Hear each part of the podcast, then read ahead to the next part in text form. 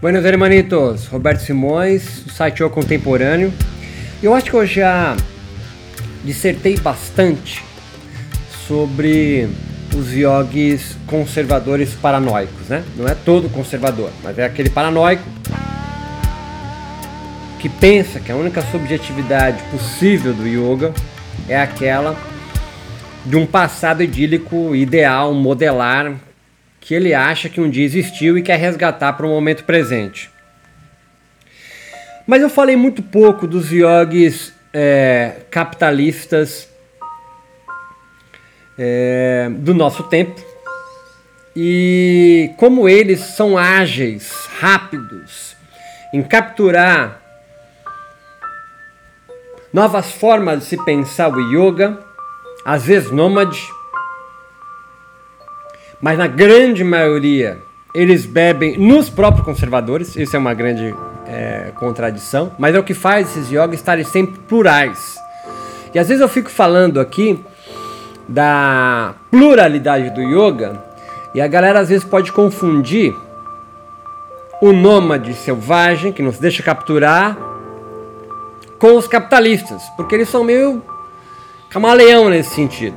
Então eu quero falar um pouco mais é, dessa subjetividade que, como a gente está tão inserido nela, não consegue tomar uma distância necessária para aprender melhor esse capitalista. A gente consegue ver de longe os conservadores paranoicos. Mas há muitos capitalistas que estão transvestidos, tanto de conservador quanto do do novo, né? Então, vou tentar me fazer pensar aqui. A gente faz a pequena regressão aqui. Nos anos 70, a gente tem um imenso e gigantesco movimento de desterritorialização do campo da nossa cidade capitalista. Então a gente tem no Brasil a Tropicália, é, Beatles visitando a Índia, né? Surge então na, no, no, meu campo de estudo, que é da religião, da espiritualidade, a galera nova era, New Age e outros, né, da arte. É, é, é a autora Sueli Ronick fala bastante dela e é desse livro que eu vou é, beber um pouco daqui de alguns conceitos, sobretudo no livro Antropologia, Antropofagia Zumbi. E o yoga não não deixa de estar dentro desse movimento, né? Porque nesse movimento de desterritorialização dos anos 70, de muito mais experimentações, é quando o yoga vem para o Brasil. Ele chega ali anos 50, 60, mas 70, sobretudo 80, a gente tem uma efervescência do, do, do yoga começando a, a ganhar corpo no tecido social brasileiro. E são experimentações disruptivas. Então o capital reage a isso, axiomatizando essa galera, ou seja, transformando eles em mercadoria. Já falei do movimento punk, que é um, né, é, é, é desse rolê. Por um lado, nós temos uma reação dos conservadores, tornando mais fechados. Isso vai repercutir nos anos 90 no Brasil, 2000. Mas surge entre os yogis capitalistas, esse campo espiritual, mercantil espiritual, é, especialistas de autoajuda. Então, o capital percebe perder os seus contornos, sobretudo aquela pegada industrial de, de reproduzir o, o mesmo. Ele continua reproduzindo o mesmo, mas ele ganha agora nuances de novo. Então, com esse avanço das experimentações de novas subjetividades, que rompe aquela estrutura dominante do que é o que não é yoga, estou puxando para cá. Ela vai falar de arte, mas a gente vai puxar para o yoga, da espiritualidade. O yoga vai ganhando, eu estou indo devagarzinho para ir construindo devagar com vocês. Novas matizes disso. para a gente compreender melhor essas novas matizes e não se perder nisso, porque a gente está tão enfurnado, Sueli lança a mão de quatro personagens que eu vou me aprender aqui. O primeiro, ela vai chamar de os criativos. São aqueles profissionais inventores de conceitos, como os designs, a galera do audiovisual. O segundo são os consultores, tipo pessoal de marketing, estrategistas de, de investimento. Vai que está clareando. Para você que está aqui inserido no que eu estou falando, está clareando a sua cabeça. Ambas essas categorias abrangem o que o Sueli coloca de os estrategistas desse novo modelo capitalista, que é o neoliberal. Estrategistas do quê? Estrategistas de novos produtos no mercado, porque aqueles antigos vão ficando obsoletos, tá ligado? Então alguém se vender no yoga, é que, que no Brasil demora, mas alguém se vender no yoga como um reprodutor, né, de uma forma de pensar hinduísta, né, indiana hinduísta ou tântrica, ou o que é que seja, vai perdendo tração nesse novo mercado espiritual que surge. Então vão surgindo yogas novos, yogas e yogis novos, novos, mas que na verdade é só faz parte dessa desse turbilhão né? Os conservadores no Brasil alertavam a isso no finalzinho dos anos 90, dizendo que, olha, tão, tá um excesso de asanas, né? É, é, muito corpo, o yoga é mais do que isso. Ainda está muito comum essa fala, né? O yoga além do asana, além do tapetinho. Só que falar isso não dá, a gente não consegue ter a dimensão exata do que aconteceu, porque a gente se perde. É justamente isso que os yogis capitalistas desejam. Você se perder, porque isso chama alienação. No yoga, a vidya. Vem devagarzinho, tiozão. Ninguém vai te explicar isso em nenhum outro lugar ainda não. Ainda não. Talvez vão explicar depois.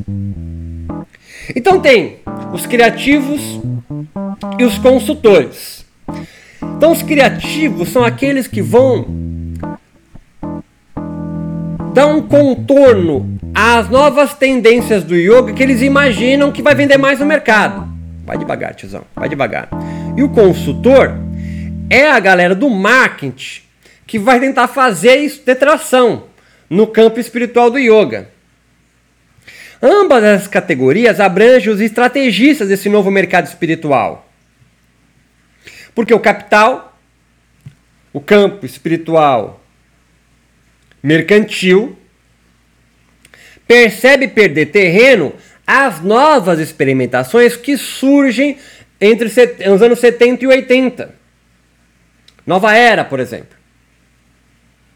Portanto, novas subjetividades aparecem, esses caras captam. Eles captam isso. Só que só criar novas imagens do que está acontecendo, os antenados, não consegue jogar algo novo no mercado. Só tem que, tá, tem que ter um pacote para isso. E aí surge uma terceira personagem, são quatro, que é o do consumidor. Ou seja, enquanto não houver um consumidor, o que, o que foi criado e pelos dois primeiros personagens como estratégia são só signos. Vai devagar, tiozão. Vai devagarzinho que é irado, mas tem que ter uma, uma certa paciência para captar, porque a gente tá tão enfurnado lá que não consegue ter a dimensão. As novas experimentações que surgem nos anos 70, no campo espiritual, os capitalistas sacam isso e falam, cara, o que a gente está vendendo hoje aqui vai ficar obsoleto. Tem coisa nova surgindo. Então, como que nós vamos dar uma roupagem nova para isso que vem surgindo aqui? Então, eles criam e tem os consultores, estrategistas do marketing, só que aí precisa se criar o consumidor para isso. Hã? Então surge a terceira categoria, esse novo consumidor do yoga. Que devem ser treinados, vem devagar, estou devagarzinho porque essa é parte mais difícil. Devem ser treinados a desenvolver essa agilidade cognitiva que precisa aprender a captar a pluralidade que surge com o neoliberalismo. Porque o neoliberalismo, no campo espiritual, e com a revolução digital, você começa a perceber para onde estou indo. Surge um bilhão de coisas ao mesmo tempo agora. Só aquele cara da antiga, eu, que é um produto, é uma mercadoria, tem que ser treinado a aprender que o iPhone vai acabar, ele é obsoleto, ele foi programado para acabar. Tá me acompanhando? Não? Então, o meu pai não consegue entender que um iPhone 6, 7, 8, sei lá, vai acabar, vai ter que ser comprado daqui a dois anos ou um ano, vai quebrar. Ele comprou um barato, vai durar muito. Os consumidores do yoga capitalistas, então, essa terceira personagem, se torna ou precisa se tornar, porque os criadores estrategistas vão pensar em como fazer isso. Ao mesmo tempo, consumidor e produtor ativo como gestor de si mesmo no yoga. Então ele vai consumir um yoga, mas ao mesmo tempo que ele é um consumidor, ele é o cliente ele vai fazer com que o professor de yoga construa uma aula sempre nova. Porque ele está sendo treinado por aquela galera a desejar sempre o novo. Porque aquela era de um yoga só e você casa com esse yoga e vive todo o tempo conservador, eles percebem que está mudando, está vindo um novo produto no mercado. Continua esse conservador, tradicionalista, yoga raiz. Mas eles percebem que tem um novo mercado, que se eles não colocarem uma mercadoria aqui, um novo produto aqui, eles perdem tração e talvez esse aqui não venda tanto. Se eu posso vender dois, três, quatro, por que, que eu vou continuar com só? Eu sei que é difícil, tiozão, mas é que é isso aí, foda-se. Não vou falar da mesma coisa sempre. Então, esses novos consumidores são ao mesmo tempo produtores ativos do yoga ou de yogas.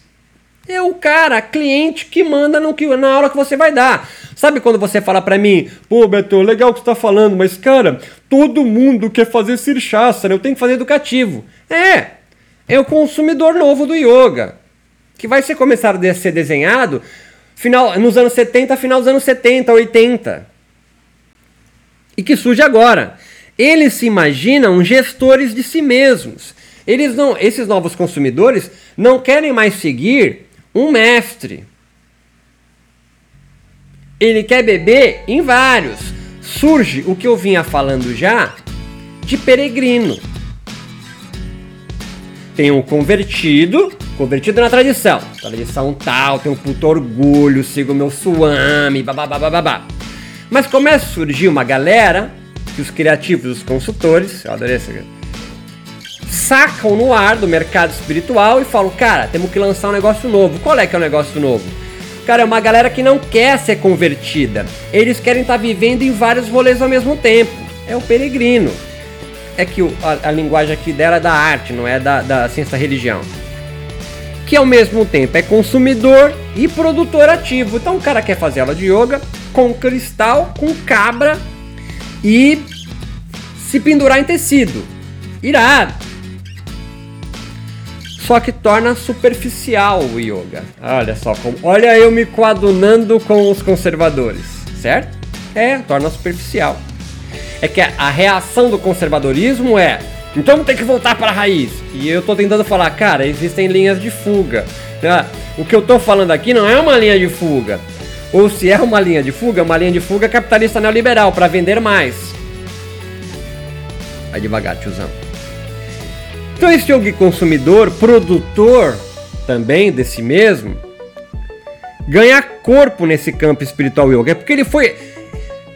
Ele foi necessário treinar esse cara.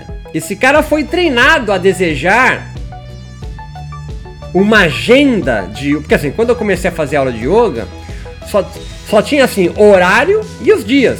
Yoga, segunda, quarta, sexta, das 8 às 9 e, e às 17h30, às 19h30, às 8h30. Só tinha horário e dia.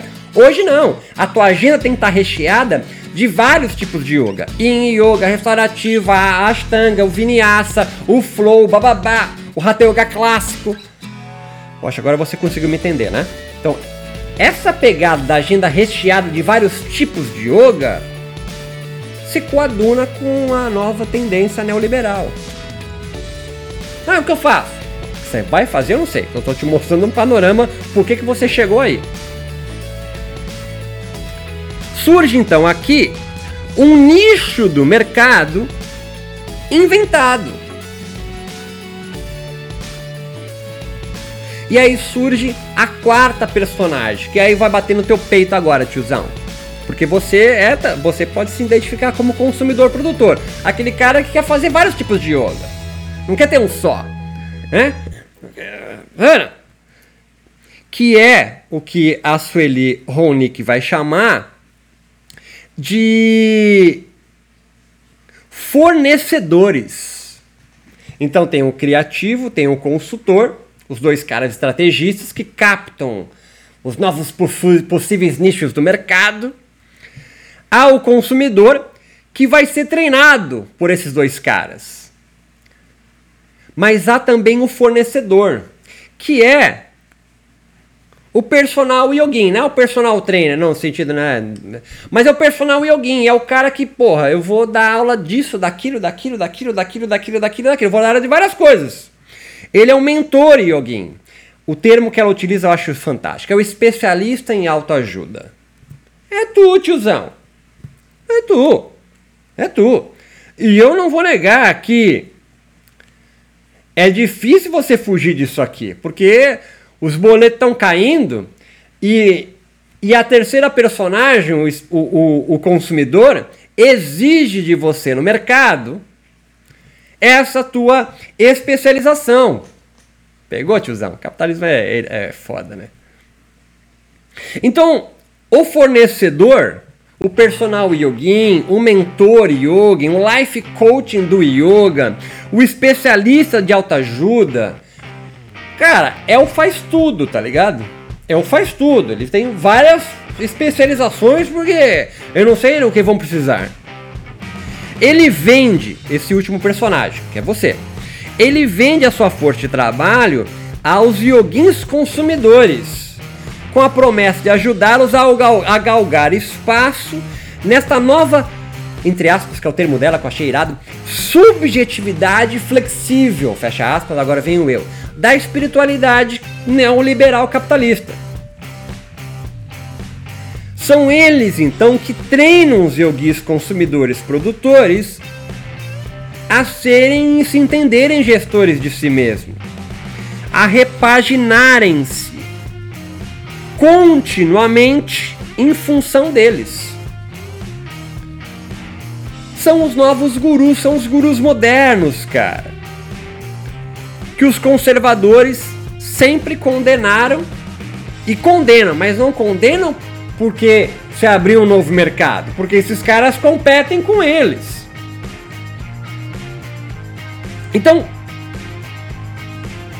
o que dominava o mercado sozinho espiritual do yoga, os conservadores da tradição X ou Y, agora que eram os convertidos, se transmutam em peregrinos, que está cavando espaço, está em vários lugares ao mesmo tempo. E você, tiozão, alienado, por isso que eu falo, você não tem consciência de classe como professor de yoga, cansa. É óbvio que você cansa. Caralho, você tem que dar aula de Yin Yoga, Ashtanga Yoga, Vinyasa Yoga, Flow Yoga, tem que fazer um, um workshop de anatomia para aprender a fazer educativo, aí faz especialização em neuro com Beto, com não sei quem, para aprender um neurohormônio. É claro que você se cansa, tiozão. Porra, tu tem que fazer tudo ao mesmo tempo. Porque você é o fornecedor Hã? desse yoga que não é paranoico, ele é neurótico. neurótico porque ele está sempre em falta. Nunca acaba. Claro que não. O capitalismo quer isso de você. E quando você se cansa, vem outro para trabalhar 12, 15 horas igual você. Você é Uber. Então vou dar uma recapitulada. Sueli Honig, na antropologia, antropofagia zumbi, vai nos ajudar fornecendo quatro personagens, conceito, para entender o mercado espiritual yoga neoliberal, que surge a partir dos anos 70.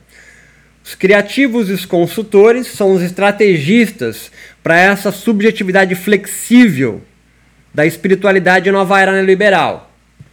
Os consumidores que vão dar corpo, carne, para as ideias, os signos que esses caras inventam. Eles são treinados nessa agilidade cognitiva, mutante, flutuante, flexível, ao mesmo tempo que são produtores materiais das estratégias dos criativos e consultores. É esse cara com o tapetinho debaixo do braço. É o teu aluno, invariavelmente esse cara vai sentir-se, vai mudar da área de trabalho e vai migrar para um campo espiritual. Então ele vai deixar de ser alguém do setor bancário ou da Ambev e vai começar a ser professor de educação física, de educação física, professor de yoga. E é claro, ele vai com uma cabeça de empreendedor.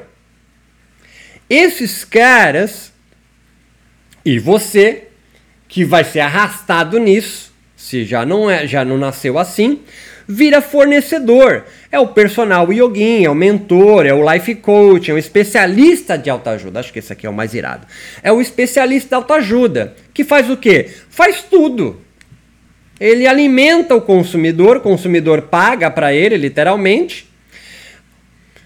E às vezes esse fornecedor vai pedir ajuda para os criativos e consultores em marketing digital para construir a autoridade fornecedora dele. Tá pegando, tiozão? E o que que isso surge no seu corpo? Você cansa. Você cansa, espana. Por quê? Porque nunca acaba. Surge agora o. Aí você pode virar cínico, você pode virar ressentido. Ou pode se converter em uma tradição. E você fala assim: não, basta, chega, tô cansado, cara. Me converto a uma tradição. E eu viro, então, um discípulo de um guru de uma tradição, adoto um livro e pronto. Você entende que são essas, esses dois campos, né? Os conservadores paranoicos e os capitalistas neuróticos que dominam o campo. Ah, uma, alguma vez uma galera nova que não está nesses dois vai, vai dominar o campo? Não, porque para dominar o campo tem que ser sedentário. Os nômades não vão dominar o campo, mas vão estar eternamente criando linhas de fuga. Ah, mas eles alimentam os, os criativos e consultores. É, perfeitamente. Exatamente. E é por isso que eu falo que toda a tradição do yoga nasce de uma sedentarização de yogis nômades selvagens, cara. Assim como surge o budismo. Um praticante de yoga, Siddhartha Gautama, que cria uma linha de fuga para aquele yogi asceta, asceta, sadhu, em geral tradição mais hinduísta, e cria uma nova forma de ver o mundo. Quando se sedentariza, se cristaliza numa religião, numa tradição, o budismo. Patanjali é a mesma coisa. Ele é uma linha de fuga a todos os sadhus errantes, às vezes não é, pertencentes a castas superiores, ou até mesmo nem convertido ao hinduísmo, e ele sistematiza uma perspectiva dele hinduísta, chamada Darshana Yoga. Espero ter me feito entender. É, a partir desses quatro personagens, me estendi demais. A minha ideia é falar, era falar 3 minutos, já bateu 25. É isso, forte abraço e até um próximo, um, um próximo rolezinho nosso aqui.